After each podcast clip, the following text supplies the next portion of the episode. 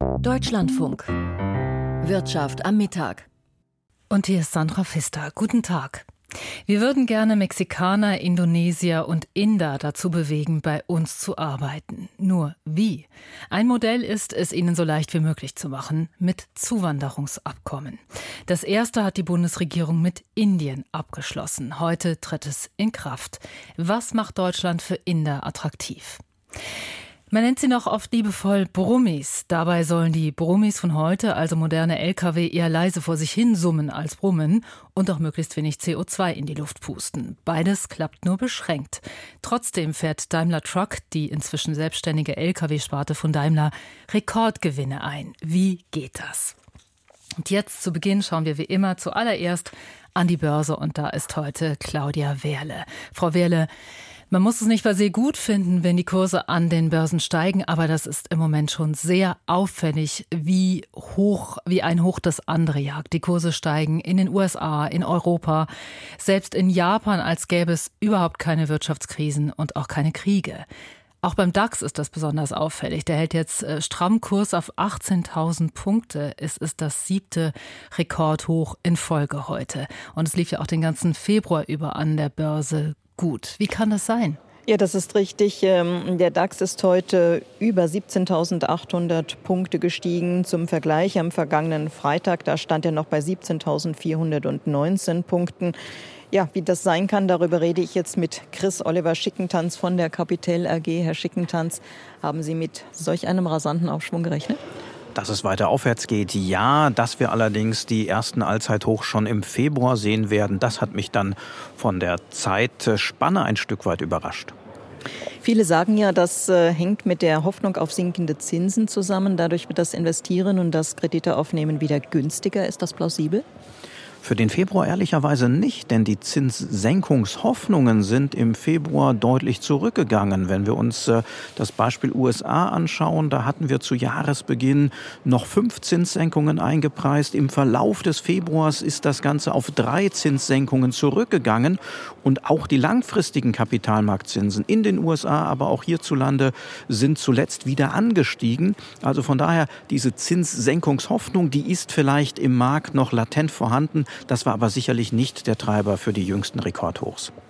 Um das Thema künstliche Intelligenz gibt es ja derzeit einen riesigen Hype. Mich erinnert das wirklich an die Zeiten, als der PC seinen Siegeszug angetreten hat, als das Internet auf einmal für ähm, alle erreichbar war. Damals hat man sich ungeahnte Möglichkeiten versprochen.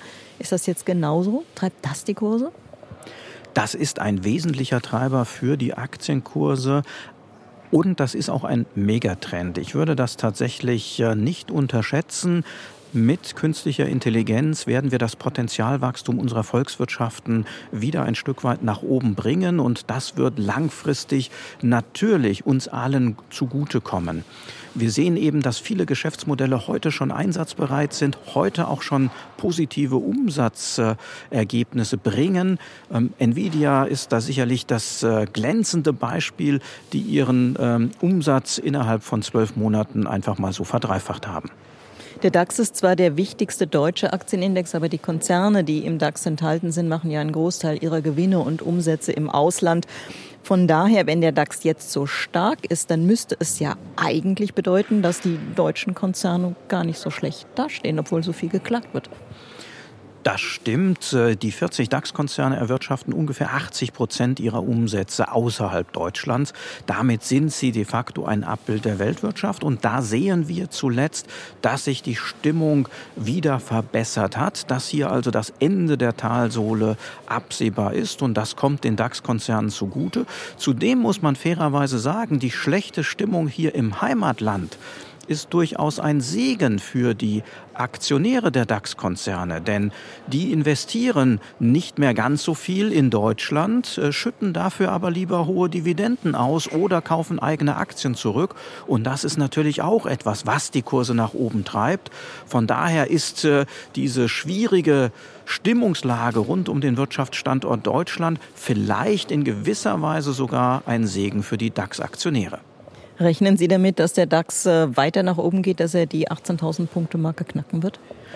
Ich glaube im weiteren Jahresverlauf ja, nachdem wir jetzt aber seit November wie an der Schnur gezogen nach oben gegangen sind, ähm, wird jetzt, glaube ich, auch mal eine Atempause notwendig. Ähm, die ganz großen Treiber dürften in den kommenden zwei, drei, vier Wochen nicht mehr da sein. Die Gewinnberichtssaison ist jetzt durch. Von daher, glaube ich, werden wir jetzt mal ein Stück weit äh, runterkommen, den Puls wieder etwas beruhigen können, bevor es dann im weiteren Jahresverlauf noch das ein oder andere Allzeithoch zu feiern gilt. Sagt Chris Oliver Schickentanz von der Capital AG. Dann lassen Sie uns noch auf die Inflation zu sprechen kommen. Nach den Zahlen gestern aus Deutschland gab es heute Nachrichten aus der Eurozone, wo ja auch wirklich viele Menschen und Unternehmen von belastet waren von den hohen Preissteigerungen. Die werden aber jetzt etwas schwächer. Ja, die Verbraucherpreise legten im Februar in der Eurozone nur noch um 2,6 Prozent zu. Im Vergleich im Januar, da lag die Inflation bei 2,8 Prozent. Man kommt die, dem Ziel der Europäischen Zentralbank mit einer Teuerungsrate von 2 Prozent, also ein bisschen näher. Das kommt in Sichtweite. Die Reaktion von Volkswirten darauf, die ist ziemlich unterschiedlich. Der Weg dorthin dürfte noch beschwerlich werden, sagen die einen. Die Gefahr von Zweitrundeneffekten ist noch nicht gebannt, sagen andere. Zweitrundeneffekte, das sind Preiserhöhungen als Reaktion auf vorangegangene Kostensteigerungen. Also, wenn Gewerkschaften bei den laufenden Tarifverhandlungen höhere Löhne aushandeln, dann müssen diese zusätzlichen Kosten ja irgendwie gestemmt werden. Und die Erfahrung zeigt, dass Unternehmer diese zusätzlichen Ausgaben, wenn irgend möglich, weitergeben. Wir sehen ja, dass gerade im Dienstleistungssektor die Löhne deutlich steigen. Und wie die Europäische Zentralbank mit diesen Zahlen umgehen wird, das werden wir dann in der kommenden Woche sehen. Am Donnerstag, also am 7. März, wird neu darüber beraten, wie der künftige Kurs in Sachen Zinspolitik aussehen soll. Auch ein Dauerthema Rüstung hat wieder Hochkonjunktur angesichts der Weltlage und einer freut sich da besonders. Und das ist Rheinmetall. Ähm, ganz allgemein kann man sagen, Aktien von Rüstungskonzernen gehören zu den ganz großen Gewinnern an der Börse. Die Unternehmen profitieren von den Kriegen und Krisen. Rheinmetall baut Kapazitäten auf, um die stark steigende Nachfrage befriedigen zu können. Heute kam noch eine Meldung über einen Großauftrag. Die Aktie zwischenzeitlich auf Rekordhoch steht jetzt zwei Prozent im Plus. Der Autovermieter Sixt verdient gut, hätte aber noch besser verdient, wenn er nicht so viele E-Autos im Angebot hätte. Ja, das muss man sich so vorstellen. Der Autovermieter hat ja eine gewisse Fahrzeugflotte. Die Fahrzeuge werden eine gewisse Zeit lang gebraucht, dann verkauft. Die gebrauchten Fahrzeuge haben einen gewissen Restwert und im vergangenen Jahr, da sind die Restwerte für E-Autos deutlich gesunken. Wie steht der Euro, Frau Wähler? Der wird mit einem Dollar 0824 gehandelt. Die Umlaufrendite von 2,56 auf 2,46 Prozent gesunken und die Feinunze Gold kostet 2054 Dollar 46. Danke, Claudia Werle nach Frankfurt.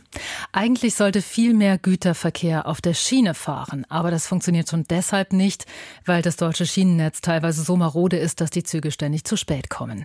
Also bleibt nach wie vor viel Güterverkehr auf der Straße und wird mehr und mehr. Wer profitiert? Nicht die Umwelt, aber garantiert ein Unternehmen, das Schwerlaster verkauft. Der Weltmarktführer für Schwerlaster kommt aus Deutschland und heißt Daimler Trucks. Daimler Trucks kann seine Lkw teurer verkaufen und macht deshalb ordentlich Gewinn. Thomas Wagner berichtet.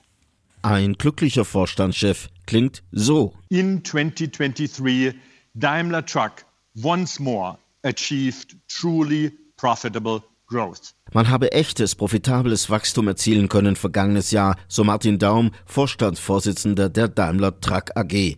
Und das heißt in Zahlen knapp 56 Milliarden Euro Umsatz in 2023, um die 10 Prozent mehr im Vergleich zum Vorjahr, knapp 5,5 Milliarden Euro Gewinn, fast 40 Prozent mehr als im Vorjahr. Allerdings, eine Zahl mochte nicht so recht nach oben klettern, die der verkauften Lkw und Busse insgesamt. Knapp über 520.000 Fahrzeuge setzte Daimler Truck im vergangenen Jahr ab, nur ganz wenige mehr als im Vorjahr. Wie bei gleichem Fahrzeugabsatz aber Umsatz und Erlöse so in die Höhe schnellen, gleicht einem kleinen Stückchen aus dem Zauberkasten. Erklärungsversuch von Ferdinand Dudenhöfer, Automotive-Experte aus Bochum. Auf der einen Seite ist es sicherlich so, dass man Effizienzprogramme in jedem Unternehmen hat und Effizienzprogramme bedeuten nicht unbedingt jetzt weniger Leute, sondern Effizienzprogramme bedeuten andere Verfahren. Also gleiche Fahrzeuge oder weniger Fahrzeuge mit mehr Gewinn ist durchaus möglich. Zumal sich mit Blick auf die verkauften Fahrzeugtypen durchaus Verschiebungen erkennen lassen. The figures clearly show bus is back. Die Zahlen, so Vorstandschef Martin Daum, sprechen eine eindeutige Sprache. Der Bus ist zurück. Nachdem gerade die Bestellungen neuer Busse während der Corona-Zeit deutlich zurückgegangen war, zieht die Nachfrage nun deutlich wieder an. Hier meldet Daimler Truck ein Plus von knapp 10 Prozent gegenüber dem Vorjahr 2022 auf nunmehr 26.000 Fahrzeuge, was damit zusammenhängen mag, dass Busse für ein nachhaltiges Verkehrskonzept stehen. Und Nachhaltigkeit werde, so Vorstandschef Martin Daum, auch in Zukunft für Daimler Truck bestimmend sein.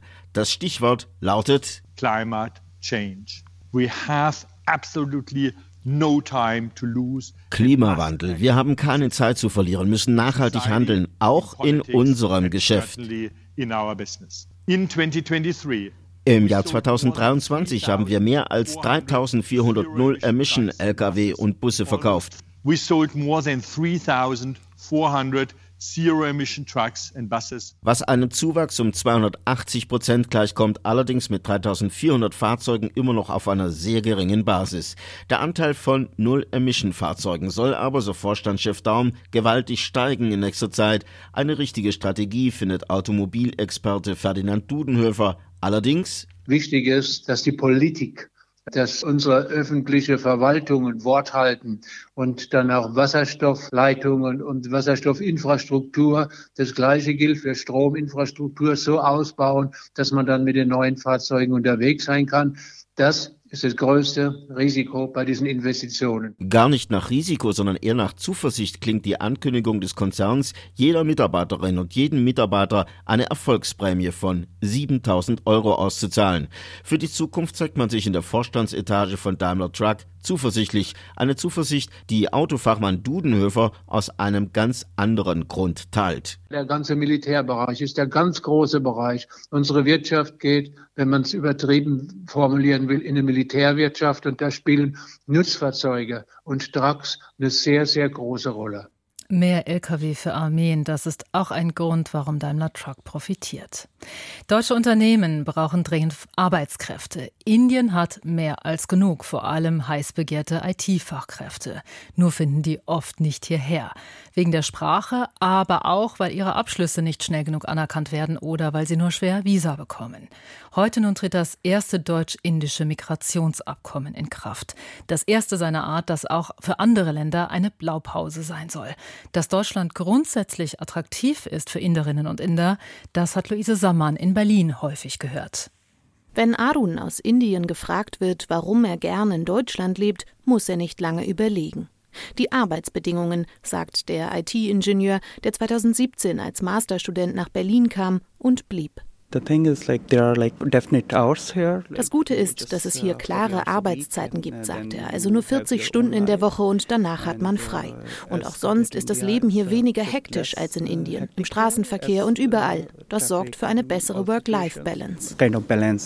Work and life here. Aruns Frau Malika nickt zustimmend. Auch sie arbeitet lieber in Deutschland als in ihrer Heimatstadt Mumbai. Also Man kann seine Arbeitszeit auch noch weiter reduzieren hier auf 60 Prozent oder sogar 40. Das gibt einem Flexibilität. Ich würde sagen, das ist das Beste daran, hier zu sein. Wie Arun und Malika geht es vielen ihrer Landsleute. Nach der Ukraine ist Indien das Land, aus dem zuletzt die meisten Einwanderer nach Berlin kamen. Rund 8000 1000 allein im letzten Jahr. Jeder dritte von ihnen arbeitet dabei im IT-Sektor. Kein Zufall, erklärt Rechtsanwältin Bettina Offer, die deutsche Unternehmen bei der Anwerbung ausländischer Fachkräfte berät und dabei immer häufiger mit Inderinnen und Indern zusammenarbeitet. Während wir Arbeitskräfte brauchen, hat das Land Indien letzten Endes zu viele junge Arbeitskräfte. Und um der Arbeitslosigkeit vorzubeugen, hat die Regierung eine sehr kluge Maßnahme gewählt, hat sich nämlich eine Industrie in dem Sinne überlegt, mit der man sicherstellen kann, dass die Arbeitskräfte, die jungen Menschen, die die Potenziale haben im Ausland, erfolgreich sein können.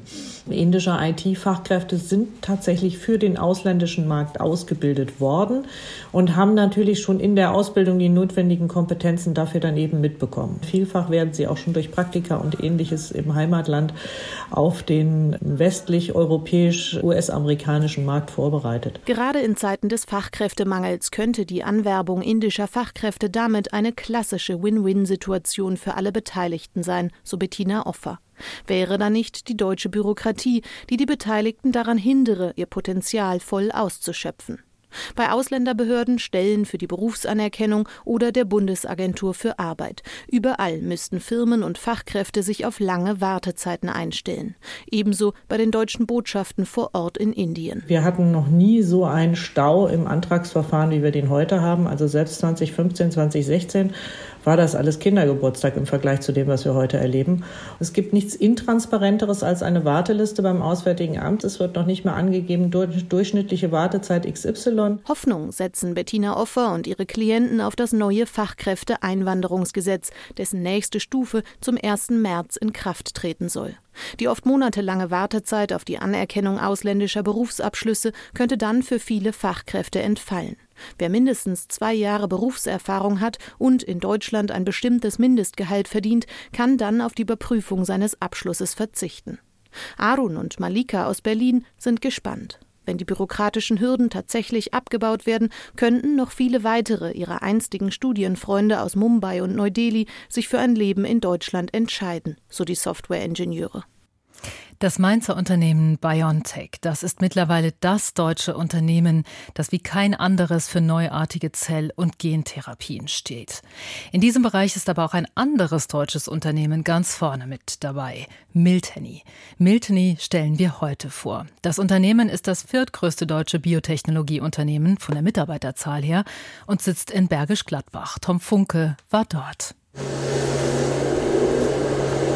Laut dröhnt es aus einem kleinen Raum mit niedrigen Decken im Hauptquartier von Milteny Biotech. Hier steht eine Siebmaschine, sie sortiert winzige eisenhaltige Kugeln genau nach einer festgelegten Größe. Seit 1989 stellt das Unternehmen diese magnetischen Kugeln her. Nötig sind sie für die magnetisch aktivierte Zellsortierung, kurz MAX. Entwickelt hat das Verfahren der Firmengründer Stefan Milteny. Heute ist die magnetische Zellsortierung in Medizin und biopharmazeutischer Forschung Standard und Milteny in diesem Gebiet ein wichtiger Marktakteur. Mit dem Verfahren kann man körpereigene Zellen voneinander trennen. Wichtig ist das etwa bei Blutwäsche oder Stammzelltherapien. Und der Bedarf sei da, erklärt Waldemar Chef, Gruppenleiter im Teilbereich Kugelfertigung bei Milteny. Die Variante, die wir jetzt hier sehen, bis zu 8.000, 9.000 Stück pro Tag. Und ja, die LS-Säule ist mit die älteste, die wir hier so haben im Unternehmen. Ist auch der absolute High-Runner an Säulen. Davon machen wir rund eine Million Stück pro Jahr. Rund um das MEX-Verfahren hat Milteny Biotech ein ganzes Produktökosystem entwickelt und bietet mittlerweile nach eigenen Angaben insgesamt mehr als 22.000 Produkte in 73 Ländern an. Begonnen hat alles mit wenig Stadtkapital aus studentischen Jobs, erinnert sich Firmengründer und Eigentümer Stefan Milteny. Das hat alleine gestartet. Also im Keller habe ich dann solche Geräte zusammengeschraubt, die ich in meiner Diplomarbeit entwickelt hatte. Und dann äh, war ich eingeladen worden in verschiedene Forschungsinstitute. Und äh, das war genau das, was die brauchten. Und dann habe ich dort meine ersten Verkäufe getätigt. Heute hat das Unternehmen weltweit 4700 Mitarbeitende aus mehr als 70 Ländern. Doch auch jetzt noch werden die Prototypen der Geräte in den Katakomben des Hauptquartiers in Bergisch Gladbach produziert. Hinter einer wuchtigen Tür findet sich eine große Halle, vollgestellt mit verschiedenen Geräten. Hier hat Robert Donovan das Sagen, an fünf sogenannten rechnergestützten Bearbeitungszentren können er und sein Team kleine Einzelteile und ganze Prototypen produzieren. Das alles passiere Hand in Hand mit der Entwicklungsabteilung. Ist natürlich sehr vorteilhaft, alles hier in einem Haus zu haben. Eine Tür weiter ist die Entwicklung, die Konstruktion. Mit denen bauen wir da natürlich dann zusammen an der Konstruktion rum. Und wenn wir Probleme haben, brauchen wir nur rübergehen und direkt mit denen klären. Meistens kommt der Konstrukteur rüber, guckt sich das an der Maschine an, sagt, können wir so lassen oder nochmal anpassen. Dann ist das innerhalb von wenigen Minuten schon erledigt. Gerade wird in einem großen Aluminiumblock ein Loch gefräst. Die Maschine arbeitet auf zwei Müh genau. Das sei in der Medizintechnik nötig, erklärt Robert Donovan. In das Loch kommen später Umlenker, Spiegelhalter, Filter, Laser und und und. Das kommt alles da rein. Das ist auch das Herzstück von unseren Anlagen hier. Das sind auch halt die Bauteile, die hauptsächlich hier bei uns nur im Unternehmen gefertigt werden, weil wir da einfach das Know-how hier behalten wollen. Da arbeiten wir jetzt schon fast 20 Jahre dran. Alles im Haus und aus einer Hand den Kunden anzubieten, Das sei die große Stärke von Milteny Biotech, betont auch der Unternehmenschef und Eigentümer selbst. Was uns besonders macht, ist unsere Fähigkeit, so viele Technologien zusammenzubringen. Von den Bereichen Gerätebau, Pharmazeutik, Biotechnologie bis zu komplexen Therapien. Und das können nur ganz wenige Firmen halt so ein großes Spektrum an äh, Technologien zusammenzubringen und nachher in ein Produkt zu vereinen.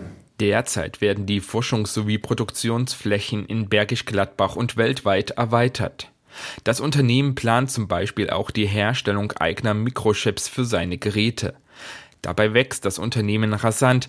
Durch den anhaltenden Boom in der Zellforschung stieg der Umsatz im Jahr 2022 auf 880 Millionen Euro. Zudem forscht Miltony Biotech seit fünf Jahren an eigenen Zelltherapien im Bereich Blutkrebs und Autoimmunkrankheiten. Das sei der logische nächste Schritt gewesen, sagt Stefan Milteny. Vor einem Zellseparator stehend erklärt er: Das sind die Zellen halt des Patienten und da werden erst bestimmte Zellen heraussepariert. Dort bringen wir dann ein neues Gen ein, was einen neuen Rezeptor, also ein neues Werkzeug auf die Zellen draufbringt. Und diese Zellen, wenn sie nachher zurück in den Patienten kommen, die reagieren so, als ob der Patient zum Beispiel einen Schnupfen hätte und detektieren jetzt die Tumorzellen und räumen die dann ab. Und was man jetzt sieht, ist halt dort vorne, das Gerät hat eine grüne Lampe leuchtet, das ist gerade aktiv und äh, das macht jetzt auch Zellen für einen Patienten in unserem Clinical Trial. Die klinischen Studien sollen dieses Jahr abgeschlossen werden, sodass eine Zulassung in Europa und den USA in anderthalb Jahren möglich sei. Und weitere Zelltherapien etwa für Bauchspeicheldrüsenkrebs werden gerade entwickelt. Dabei sieht sich das Unternehmen als Teil der wissenschaftlichen Forschungsgemeinschaft, ist hier gut vernetzt und teilt das Ziel, möglichst viele Krankheiten wirkungsvoll zu bekämpfen. Die Firma Miltony im Firmenporträt. Die Zeitungen wurden kurz vor Redaktionsschluss von der Meldung überrascht, dass die Lokführergewerkschaft GDL der Bahn mit neuen Streiks droht. Alles wieder auf Los, schreibt die Frankfurter Rundschau. Die GDL wirft der Bahn bockig vor, der Staatskonzern habe Infos an die Medien durchgestochen. Das lässt erahnen, wie vergiftet die Stimmung am Verhandlungstisch und wie weit man von einer Lösung des Tarifkonflikts entfernt war. GDL-Chef Klaus Wieselski hat mit Streiks bereits einen hohen Druck aufgebaut, nach außen auf die Bahn, aber mit dem starken Fokus auf die 35-Stunden-Woche auch nach innen. Die GDL-Spitze wird sich am Ende daran messen lassen müssen, wie nahe sie diesem Maximalziel kommt. Ob das Ende der Verhandlungen die GDL diesem Ziel näher bringt, wohl kaum. Das Redaktionsnetzwerk Deutschland spricht von einer Provokation um jeden Preis. Jeder Feilscher kennt diesen Trick. Kurz vor der Einigung über den Preis steht der Kaufwillige möglichst dramatisch auf und erklärt die Verhandlungen für gescheitert. An der Tür, so verlangt es das Drehbuch, muss er sich betont widerwillig umdrehen und sagen, aber wenn ich schon mal hier bin, Ganz nach Lehrbuch hat es Wieselski gemacht. Dass ihn die Bahn mit dem Weiterreichen von Informationen aus den Verhandlungen öffentlich bloßstellt, gehört jedoch nicht zum Spiel. Es hängt nun auch an der Bahn, wenn es zu einer neuen Eskalation kommt. Die Frankfurter Allgemeine Zeitung geht auf die vorläufigen Inflationsdaten für Februar ein. Die Inflationsrate nähert sich mit 2,5 Prozent so langsam dem an, was Ökonomen als Preisstabilität betrachten. Was weiterhin recht hoch ist und aufmerksam beobachtet werden muss, ist die Teuerung bei den Dienstleistungen. Sie stagnierte im Februar bei 3,4 Prozent. Hier könnten sich die stark gestiegenen Löhne bemerkbar machen. Es ist jedenfalls gut, wenn die EZB die Zinsen nicht zu schnell wieder senkt. Erfahrungen zeigen, dass es bei der Bekämpfung der Inflation immer mal wieder Rückschläge geben kann. Die Zahl der Baugenehmigungen für Wohnungen ist laut Statistischem Bundesamt im vergangenen Jahr auf den tiefsten Stand seit 2012 gefallen. Fällt der Bundesbauministerin noch etwas Besseres ein, als Arbeitskreise zu gründen, fragt die neue Osnabrücker Zeitung. Ausgerechnet unter einem SPD-Kanzler wissen viele nicht mehr, wie sie ihre Miete zahlen sollen, quetschen sich in Einzimmer-Appartements. Dabei liegen die Lösungen auf der Hand weniger komplizierte und teure staatliche Vorgaben, niedrigere Steuern auf Bauvorhaben, mehr Förderung. Das war die Wirtschaft am Mittag im Deutschlandfunk. Nach uns geht es bei Deutschland heute darum, ob es Politiker sympathischer macht, wenn sie Fehler zugeben. Das wird gerade in Saarbrücken ausprobiert. Ich bin Sandra Pfister. Einen schönen Tag.